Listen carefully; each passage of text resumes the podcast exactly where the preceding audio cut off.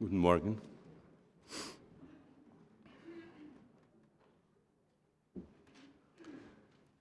Ich möchte, äh, vor dem wir fortsetzen, ähm, äh, etwas sagen. Nach, nach dem Vortrag gestern sind zwei Frauen gekommen und haben mir gesagt, dass ich also immer ähm, Hinweise auf die östlichen Religionen mache, auf Hinduismus, Buddhismus, Taoismus und so weiter und gar nicht über äh, Christentum. Und natürlich, wir haben auch äh, die, die äh, christliche mystische äh, Tradition. Also ich möchte ein paar, ein paar Worte darüber sagen.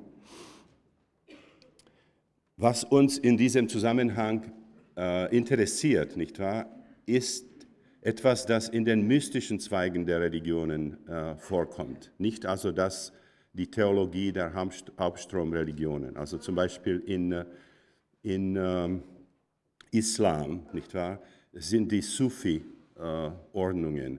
in äh, der jüdischen Tradition die, die Kabbalisten und die hasidischen Juden, nicht, nicht also fundamentalistische äh, äh, Religion. Und dasselbe in dem Christentum, das ist wirklich äh, das, was, was in den mystischen Zweigen passiert oder was in den monastischen Ordnungen passiert, wo man Meditation macht, äh, wo man betet und so weiter, wo man Erfahrungen, direkte Erfahrungen des Spirituellen hat. Und natürlich eine solche Tradition existiert im Christentum. Wir haben einen sehr guten Freund, äh, wohl ähm, haben Sie ihn auch äh, gehört.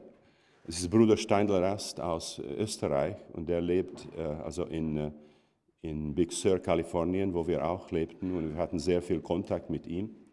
Und er gehört äh, einer Gruppe von Augustini Augustinianern, die sehr ernst probieren, also zurück zu den mystischen Quellen von Christentum zu gehen und das, äh, die historischen Verzerrungen also zu eliminieren. Und man sieht dann, dass also die, die Botschaft, dass die ursprüngliche Botschaft äh, des Christentums nicht viel unterschiedlich ist von den, von den äh, großen spirituellen Philosophien des, des äh, Ostens. Eine andere Figur in dieser Bewegung ist äh, äh, äh, Vater Bede Griffith. Der hatte ein Kloster in Madrid in Indien und hat probiert, also Hinduismus und Christentum, ähm, also diese, diese Lücke zu äh, überbrücken. Und äh, Bruder, Bruder Steinler Rast spricht darüber, dass echte Religion wirklich äh, ähm, direkte Erfahrung des Göttlichen ähm, bieten muss. Und er sagt, dass wenn man eine mystische Erfahrung hat, das kann man mit einem Vulkan, mit dem vulkanischen Magma äh, also vergleichen. Das ist sehr erregend, das ist sehr dynamisch. Äh, aber dann, wenn, wenn äh, organisierte Religion äh, kommt, nicht wahr, dann das, was wir dort finden, ist viel mehr als Lava. Das ist also äh, eine Enkrustation davon, was ursprünglich sehr lebendig war. Da haben wir dann äh, Dogmatismus und Moralismus und, und äh, äh, Ritualismus ohne Beziehung zu, dem, zu, zu der lebendigen Quelle. Also das, worüber wir da sprechen, das findet man in der Erfahrung der Mystiker und das findet man in den monastischen Orden. Zum Beispiel im Christentum, es gab die Tradition von Hesychasm oder Jesusgebet. Das waren auch sehr, sehr starke persönliche Erfahrungen. Natürlich die Wüstenväter, nicht wahr, die in der Wüste meditierten und so weiter, die hatten äh, ähnliche Erfahrungen, über die äh, wir da sprechen. Äh, Bruder Steinler Rast findet zum Beispiel in äh, der Bibel äh, viele Zitate, die man mystisch interpretieren kann. Zum Beispiel, äh, Jesus sagt, du, ich und Vater äh, eins. Wir sind, wir sind dasselbe. Das ist nicht etwas, das man in Hauptstromreligion hört.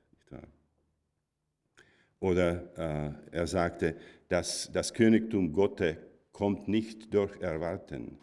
Die, äh, das Königtum Gottes ist da und Leute sehen es nicht. Also es muss etwas in der Wahrnehmung der Welt ändern, und wir sehen, dass, dass also äh, diese Welt nicht nur die, die also triviale materielle Welt ist, sondern dass sie, dass sie durch äh, göttliche Energie ge, äh, geschaffen wird. Also wir könnten da äh, auch Refer äh, Referenzen machen äh, auf St. Teresa, Hildegard von Bingen, nicht wahr? Ähm, St. Johannes von dem Kreuz, Jakob Böhme, Meister Eckhart. Also ich möchte mich entschuldigen, wenn ich das, das diese Tradition ausgelassen habe. Also gestern sprach ich darüber, wie Leute in geänderten Bewusstseinszuständen äh, Existenz sehen, also das Weltall sehen, äh, als etwas, das äh, durch, äh, wirklich durch Technologie des Bewusstseins, des kosmischen Bewusstseins äh, geschaffen wird. Und wir sprachen über diese zwei Zustände, die ähm, also äh, einem oder einen das Gefühl geben, dass man wirklich äh, das Ziel der, der spirituellen Reise erreicht hat. Das war die Erfahrung der kosmischen Lehre und dann die Erfahrung des schöpferischen Prinzips als äh, also Feld von, von schöpferischer Energie, von, von Intelligenz, Bewusstsein, schöpferischer Kraft, die alle Polaritäten transzendiert. Und dann ich sprach äh, darüber, dass, dass da Leute auch also Einsichten kriegen, warum dieses Prinzip also in das Spiel der Schöpfung eintritt.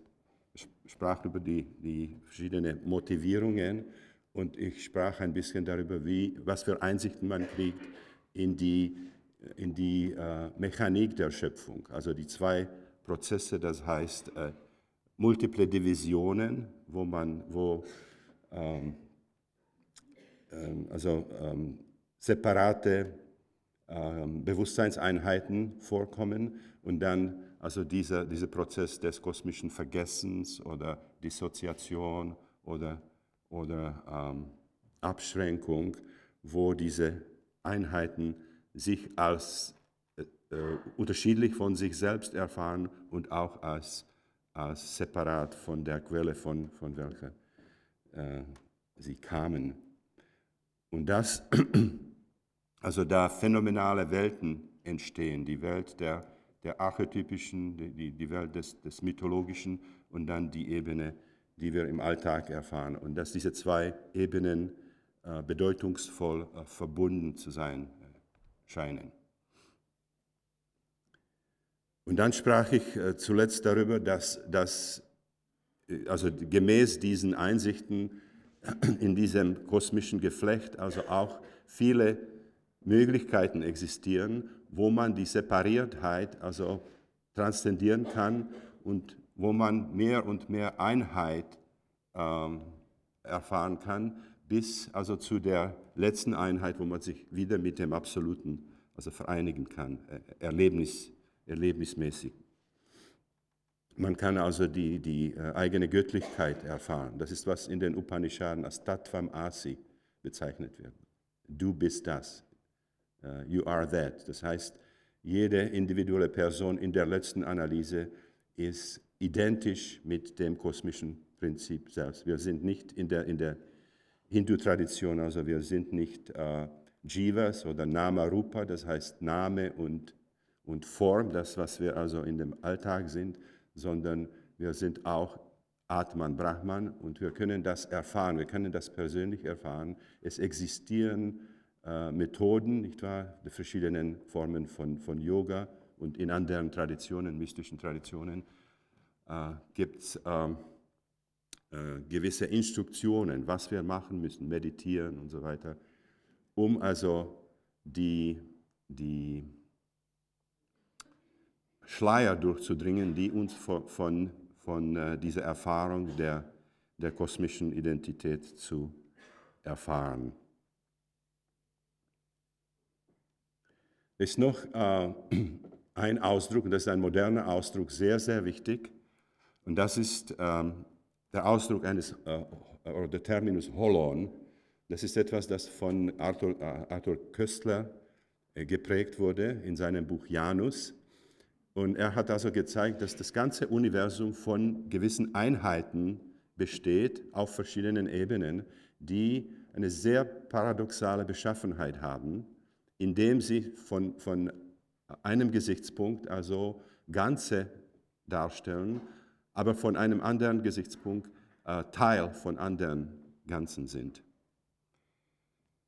Und äh, zum Beispiel, ähm, ähm, wir haben Zellen, nicht wahr, in unserem Körper. Und diese Zellen in einem gewissen Sinne sind, sind ganze Einheiten, aber sie, sind von, sie haben auch Organellen, also kleinere Einheiten. Diese Organellen äh, haben dann molekuläre Struktur.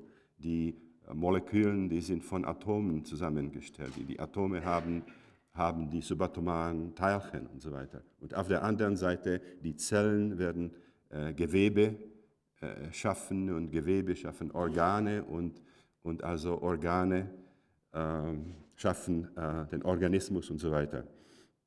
Also man kann sehen, dass, dass, dass die, die ganze Existenz also ein Geflecht, einheitliches Geflecht sind und innerhalb dieses Geflechtes können wir diese Holone sehen, die diese äh, also paradoxale ähm, Beschaffenheit haben. Äh, ich weiß nicht, wie viele von Ihnen das letzte Buch von Ken Wilber äh, ähm, gelesen haben. Das heißt äh, Sexualität, Spiritualität und Ökologie. Etwa 800 Seiten in, in der englischen Sprache, also mehr, mehr in der deutschen Sprache wohl. Und das ist ein Teil von, von ähm, einem Opus, das drei, drei Bände haben wird. Aber dieser erste Band also ist sehr, sehr interessant und er, er entwickelt weiter also den Begriff des Holons und er zeigt, dass, dass also Holone äh, äh, eine vierfache äh, also Konstellation darstellen. Die Holone sind, haben die, den individuellen Aspekt, zum Beispiel äh, ein Bakterium, nicht wahr? Dann äh, den sozialen Aspekt, also eine Kultur von, von Bakterien. Und auch jede von diesen hat den inneren Aspekt und den äußeren Aspekt. Die können also die können von außen als Objekte wahrgenommen werden. Es existieren aber auch subjektive Zustände, wo man, wo man sie in voller Identifizierung mit, mit ihnen also erfahren kann. Also äh, man kann alles in dem Weltall entweder als Objekt erfahren oder in geänderten Bewusstseinszuständen als, als eine subjektive, subjektive Erfahrung. Das ist sehr, sehr äh, eng also mit, mit der holonomischen oder holographischen Auffassung des Weltalls verbunden. Das ist sehr ähnlich dem, äh, worüber wir da, da sprechen. Also die alte Auffassung, wissenschaftliche Auffassung ist, dass, dass das Weltall Bestandteile hat und, und äh, die Kombination der Bestandteile formiert dann das Ganze. Und natürlich, äh, ein Teil ist viel weniger als das Ganze. Und ähm, das holographische Denken hat eine ganz, ganz andere Möglichkeit gezeigt, dass in einem gewissen Sinne in jedem Teil auch das Ganze äh, enthält ist. Das ist also für das erste Mal, wo wir wissenschaftlich äh, also gewisse Sachen verstehen können, über welche die Mystiker sprechen. Ja? Wir sind alle äh, separat voneinander, aber wir sind auch alle eins. Ja? Äh, das kann man in dem alten wissenschaftlichen Sinne gar nicht verstehen, aber die Holographie gibt uns eine gewisse Einsicht, wie etwas solches äh, möglich ist. Fritjof Capra in seinem Buch, ich glaube es war als äh, kosmische Reigen äh, übersetzt, Tao of Physics, er zitiert etwas aus Avasamtaka Buddhismus. Es gibt eine, eine Beschreibung in, ähm, in einem äh, Buch von Avatamsaka Buddhismus, ähm, das, das Himmel des, des Gottes Indra, und dort ist eine Perlschnur, äh, mit vielen Perlen und sie sind so arrangiert, dass jede von diesen Perlen alle anderen reflektiert. Ja? Das ist also, also eine mythologische Idee, die holographisch ist. Ähm, Avatamsaka ist auch Wayen, diese, die Avasamtaka, der Avatamsaka-Buddhismus äh, in der chinesischen Form ist Huayen oder Kegon in der japanischen Sprache. Und dort, dort spricht man über äh, mutuelle, äh, mutuelle, Mutual Interpenetration, mutuelle, äh, mutuelles Durchdringen, nicht wahr, aller, aller Dinge. Und es, es ähm, gibt dort eine sehr interessante Geschichte, die das illustriert. Äh, äh, es ist die Geschichte äh, ähm, einer Kaiserin, äh, die Wu hieß, und sie konnte die Komplexität also von Weihen-Buddhismus gar nicht verstehen. Es war zu kompliziert für sie. Also sie ähm, ging zu einem äh, Weisen, äh, Fazang, und hat ihn gebeten, auf eine einfache Weise, also die, die Prinzipien äh, dieser Doktrin äh, zu erläutern. Und äh, er hat sie in eine große Halle gebracht, wo alle Wände und auch Fußboden und, und Decke von ähm, Spiegeln bedeckt wurden. Und er hat eine Kerze in die Mitte gebracht und hat diese Kerze angezündet und auf einmal gab es Millionen von, von Kerzen überall. Und dann nach einer Weile hat er aus der Tasche äh, einen kleinen Kristall genommen und hat äh, diesen Kristall gezeigt und auf einmal kamen also Millionen von Kerzen zurück, also ins eine. Und er sagte, also das ist, wie das in dem Weltall ist, also äh, der eine ist in allen und, und alle sind im äh, einen. Und natürlich in der, in der deutschen äh, Geschichte der Philosophie hat man die Figur von äh, Gottfried von Leibniz, der hat die, äh, die Monadologie formuliert. Und das ist auch äh, etwas, das man heute zitiert, also in den Handbüchern von, von Holographie, also seine Auffassung äh, von der Monaden, was dass die, die, die Welt also von, ähm, äh, aus Monaden besteht und jede Monade hat diese fantastische Eigenschaft, dass sie Information über alle anderen Monaden äh, enthält. Und das findet man auch also in, in der mystischen Tradition, zum Beispiel in äh, äh Tantra gibt es eine, eine Idee, dass, dass der menschliche Organismus ein, ein Mikrokosmos ist, in dem also äh, der Makrokosmos äh, sich spiegelt. Und dass, wenn wir, wenn wir uns also ganz äh, ähm, ausführlich uns selbst erforschen, dass wir alles, alles über die Welt, über das Weltall finden können. Also es gibt zwei Möglichkeiten, wie wir über die Welt etwas, etwas finden können. Die erste Möglichkeit ist durch Sinnesorgane, Analyse, Synthese und die andere ist durch tiefe Selbsterforschung, natürlich jenseits äh, das Biografische und jenseits äh, das, das Freudsche äh, individuelle Unbewusste. Also es gibt andere, andere Gebiete in der, in der Psyche, also das kollektive Unbewusste, das Archetypische, das Mystische und so weiter. Auch in äh, der Kabbalah, in der jüdischen Tradition, gibt es also die Figur von äh, Adam Kadmon. In der Tant äh, tantrischen Lehre haben wir die Figur von Purusha Yantra, also die kosmische Person. Und wenn wir diese, diese Darstellung sehen, da ist eine riesige Figur und in der Mitte, das, das ist die Welt, wo wir leben, die, die Ebene des, der materiellen Welt. Und da oben, da sind die verschiedenen höheren Ebenen, also die, die himmlischen Bereiche und so weiter. Und unten, da sind die, die Unterwelten. Also jede Person äh, in dieser Auffassung ist eine Darstellung de, des, des ganzen Kosmos. Also wir können das, das ganze Weltall in uns selbst finden. Und die, die Analogie in der kabbalistischen Tradition ist wieder die Figur von Adam Kadmon, der also ein Mikrokosmos ist, äh, der den Makrokosmos enthält. Okay, also das, das nächste, das da sehr interessant ist, ist das Problem des Guten und Bösen. Damit beschäftigt sich man sehr, also in geänderten Bewusstseinszuständen. Das kommt ganz, ganz also automatisch. Das, das Problem von der Existenz des Bösen, nicht wahr? Das, das ist etwas, das da mit, mit großer Stärke auftaucht.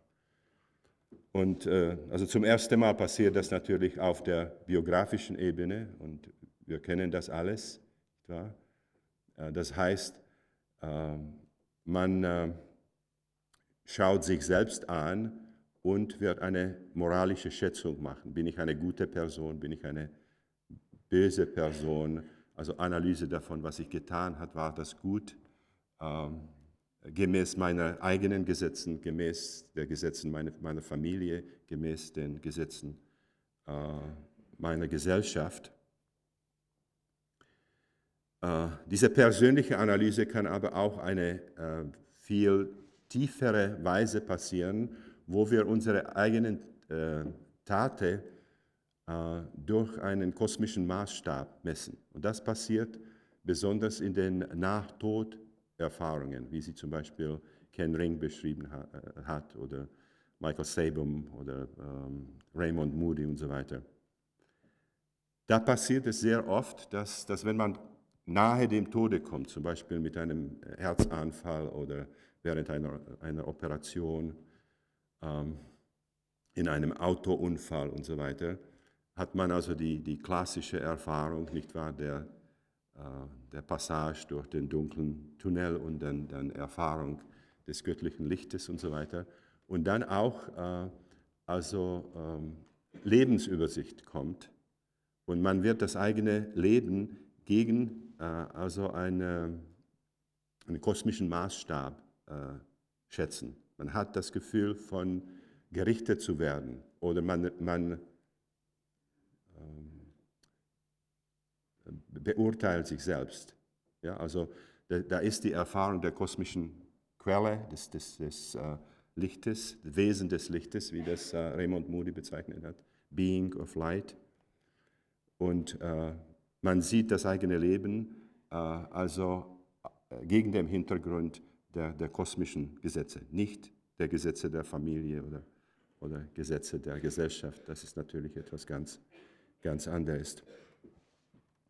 Dann kommt eine andere Art von moralischer Schätzung, sehr, sehr oft. Und das ist also ähm, etwas, das, das mit uns als äh, Art etwas zu tun hat, also Homo sapiens.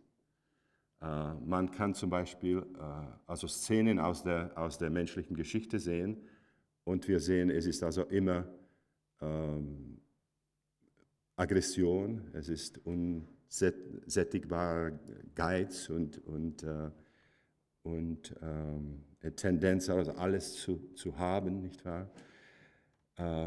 Und es, es bietet nicht ein äh, schönes Bild. Und äh, wenn wir das also in geändertem Bewusstseinszustand sehen, dann fragen wir, äh, also stellen wir solche Fragen über, über Menschheit. Also ist, ist Menschheit im Prinzip böse oder gibt es äh, gute, was ist, was ist also das Verhältnis zwischen diesen beiden? Und man kann äh, also zusätzliche Einsichten kriegen, woher die, die ähm, Aggression kommt, die, die Fromm als bösartige äh, Aggression bezeichnet hat. Also das, was wir in Menschen sehen, das kann man äh, als bösartige Aggression äh, bezeichnen. Malignant, malignant aggression im Vergleich damit, was man in der Natur sieht, wo, wo Aggression also als ein Mittel ähm, der Selbsterhaltung oder, oder Konkurrenz, sexuellen Konkurrenz, nicht wahr, angewandt wird, aber wir sehen nicht äh, also etwas wie Auschwitz oder wie äh, Gulag Archipelago oder Hiroshima. Äh, also wir sehen das nicht in, in äh, der Welt der Tiere. Also die, die menschliche Aggression äh, in der Frommschen Auffassung ist bösartige, nicht notwendige.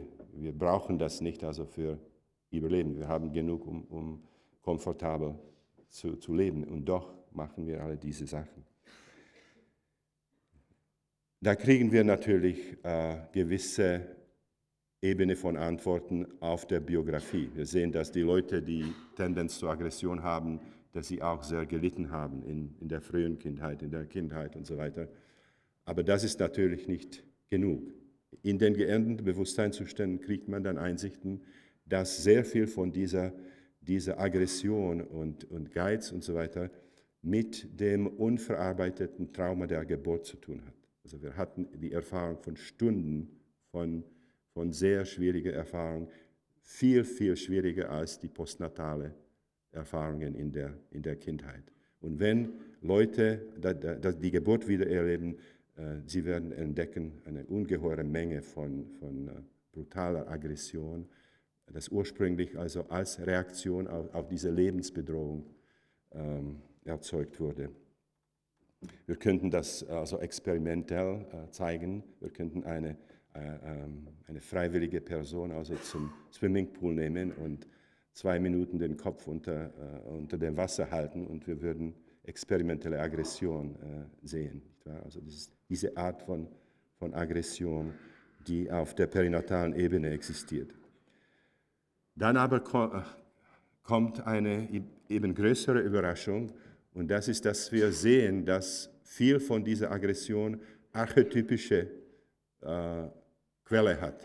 Also es kommt von den, von den äh, mythologischen, archetypischen Aspekten in der menschlichen Psyche. Es existieren also bösartige äh, Archetype und so weiter. Und man kann sehen, dass das viel davon, was auf dieser Ebene passiert, also in der letzten Analyse archetypischen Ursprung hat.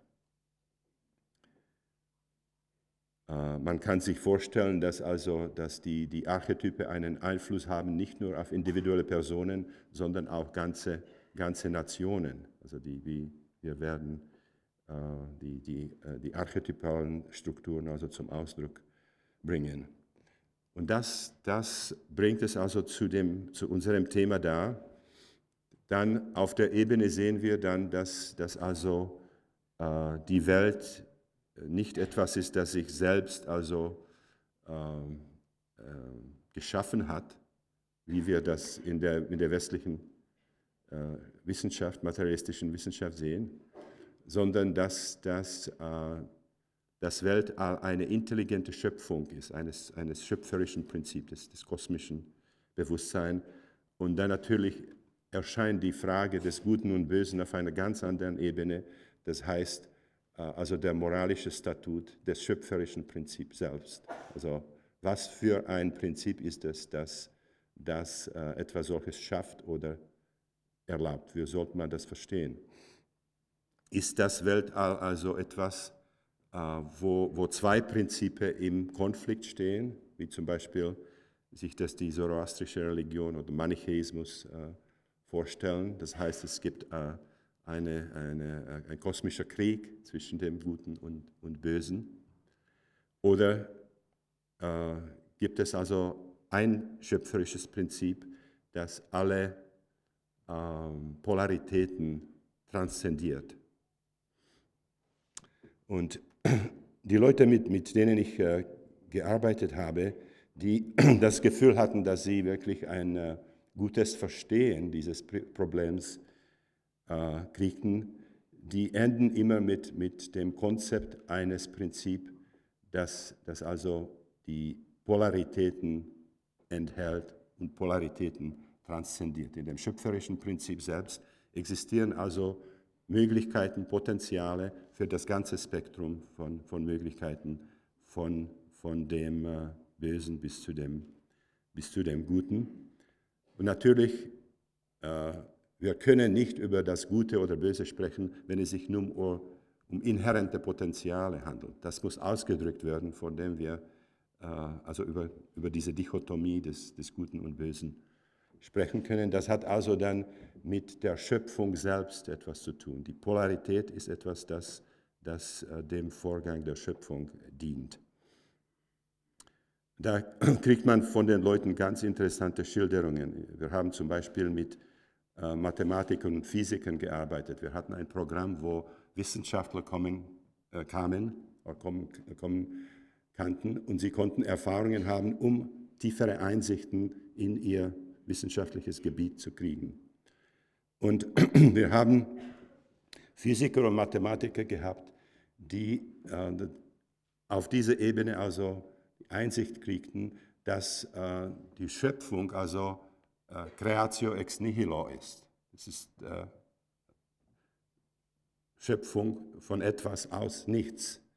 Und wenn man etwas solches macht, muss man immer die, die Polarität behalten. Das ist etwas, das wir auch in der modernen Physik sehen, wo neue Partikel aufstehen, also in, in äh, der Nebelkammer, wegen der, der Kollisionen, nicht wahr, in, in Hochenergiephysik. Man kann neue Partikel schaffen, aber es gibt immer diese, diese Polarität, immer Gleichgewicht. Also die Schöpfung, gemäß dieser Einsichten ist Schöpfung nur dann möglich, wenn man diesen Gleichgewicht also behält. Man kann nicht, was, nicht etwas auf einer Seite schaffen, wenn man ex nihilo schöpft. Äh, die zweite Einsicht war, war eben äh, interessanter und das hatte etwas mit der, mit der ähm, Vollheit der Schöpfung zu tun, mit dem Reichtum der Schöpfung, mit der Tiefe der Schöpfung. Dass irgendwo, dass es, dass es wichtig ist, also alle diese Dimensionen in der Schöpfung zu haben, um wirklich ein volles äh, Bild zu haben. Ich habe da ein Zitat von äh, Chuang Tzu, äh, von, von äh, äh, seinem Werk Groß und, Groß und Klein.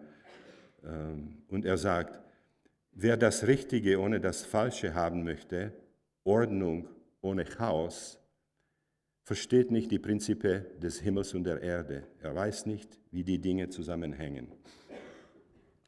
Oder die, die Einsicht da ist, dass das also die, die Vollheit der Schöpfung äh, irgendwo also dieses, dieses Prinzip äh, braucht. Sie haben eins ähm, Ramakrishna äh, gefragt, äh, warum ist das Böse in der Welt? Und er hat ein bisschen meditiert und er sagte dann, ähm, uh, to thicken the plot, also die, die, Geschichte ein bisschen zu verdichten, die, die Geschichte der Welt also voller zu machen. Und das kann wohl also zynisch, sehr zynisch erscheinen, wenn wir uns äh, äh, das klar machen, also worüber wir da sprechen. Wir sprechen über ähm, äh, also kleine Kinder, die, die an Krebs äh, sterben oder über Ruanda oder äh, Somalia und so weiter. Äh, das ist ein großes Leiden in der Welt. Aber wenn wir darüber denken, wird es ein bisschen klarer werden. Zum Beispiel, wenn wir uns vorstellen, dass wir alles, was wir böse, als böse betrachten, dass wir das beseitigen aus, aus der Welt. Also natürlich, wir nehmen Krankheiten. Krankheiten sollten nicht in der Welt sein. Alle Leute sollten also gesund sein. Also wir, wir nehmen die Krankheiten aus der Geschichte äh, der Welt man findet, dass man nicht isoliert machen kann. Also da geht auch die Geschichte der Medizin. Wir brauchen keine Ärzte, wir brauchen keine Krankenschwester. Äh, da geht Virchow und Pasteur, also die großen Helden der Medizin, nicht wahr? Äh, wir brauchen nicht Mutter Teresa und äh, den Nobelpreis und so weiter. Also wir, wir verlieren einen, einen sehr großen Teil der menschlichen Geschichte. Und wenn wir das also mit einem Aspekt nach dem anderen machen, dann enden wir mit, mit ähm, einer Geschichte, dass wenn man sie zu einem Film macht in Hollywood, also niemand wird kommen. Also, wir wissen also, was, was, was für Filme wir wählen, also was für Erfahrungen wir suchen. Wir haben eine totale Freiheit in der Welt äh, der, der Filme, also alles zu schaffen, was wir wollen. Und natürlich, wir kriegen das ganze Spektrum. Und äh, etwas Ähnliches also sieht man dann auch auf der, auf der transzendentalen Ebene, dass, dass das schöpferische Prinzip also alle Möglichkeiten äh, erforscht, nicht wahr? Das ist etwas Wichtiges, dass man, dass man da äh, betonen muss, dass also auf der Ebene, dass man sieht, dass äh, dass ähm, in dem Weltall also nur ein Subjekt existiert, nur das schöpferische Prinzip. Also er macht das alles zu sich selbst. Also die Geopferten und die, die Aggress äh, Aggressoren auf der Ebene, nicht wahr, sind nicht unterschiedliche Einheiten. Das sind verschiedene Aspekte desselben, desselben äh, Wesens. Das ist auch in, das findet man in den äh, Upanishaden, das findet man auch in einem sehr, sehr schönen Gedichte von äh, Thich Nhat Hanh. Ich weiß nicht, ob Sie das wissen. Ich bin, ich bin das Mädchen, das von den Piraten vergewaltigt wurde. Ich bin auch der äh, Pirat, nicht wahr, der, der sie verwaltigte und so weiter.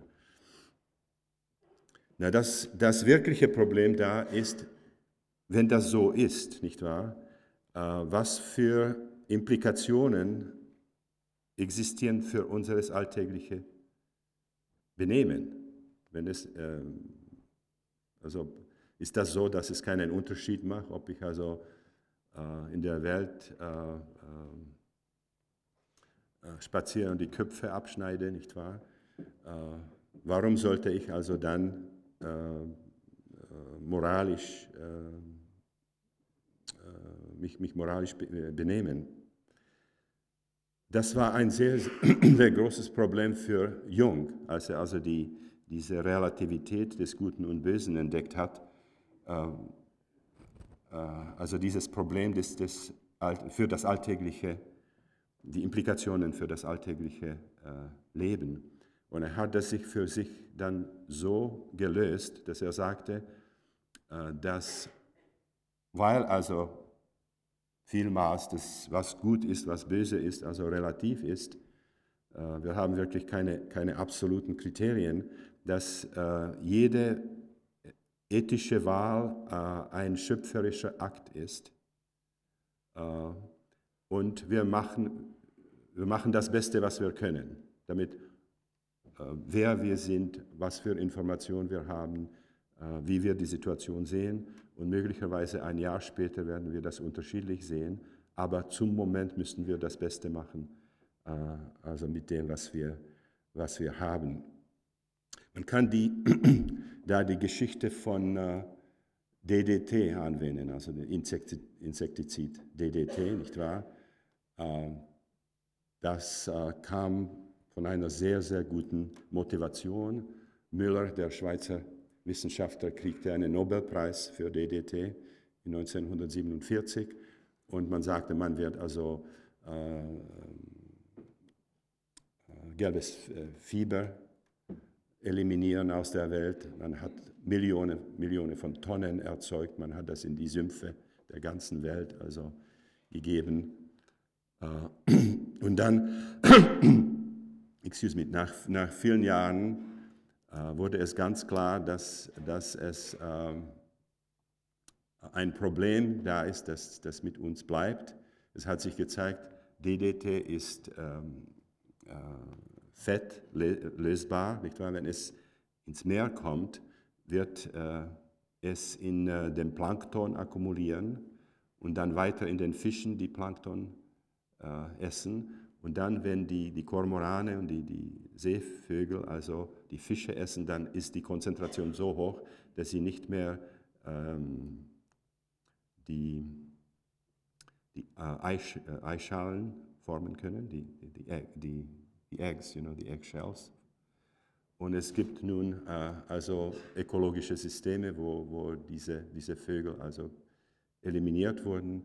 Äh, man hat DDT nun in den Pinguinen, also äh, äh, in der polaren Gegend gefunden und vor einem halben Jahr hat man gefunden, dass also DDT eine Rolle, man, man hat das in der in dem Milch, menschlichen Milch gefunden und man sieht, dass das DDT eine Rolle in Krebs spielt in, in Menschen. Also etwas, das, das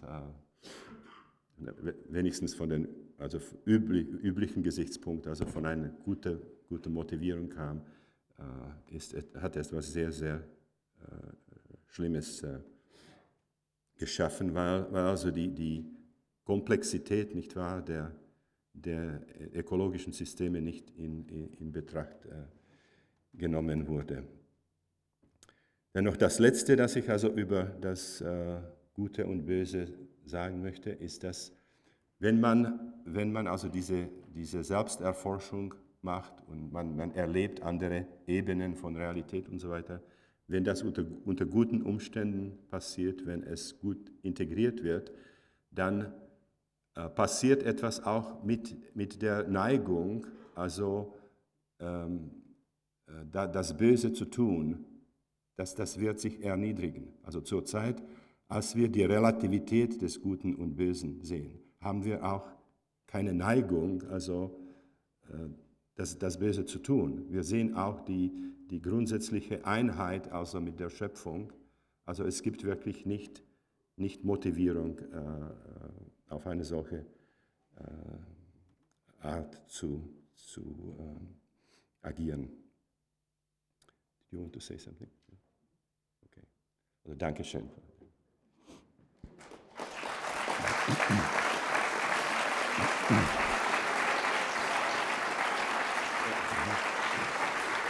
Ja, ich wollte darauf aufmerksam machen, dass im Anschluss an diese Veranstaltung draußen im Foyer Herr Groff sich bereit erklärt hat, ähm, zwei seiner jüngsten Titel zu signieren. Danke.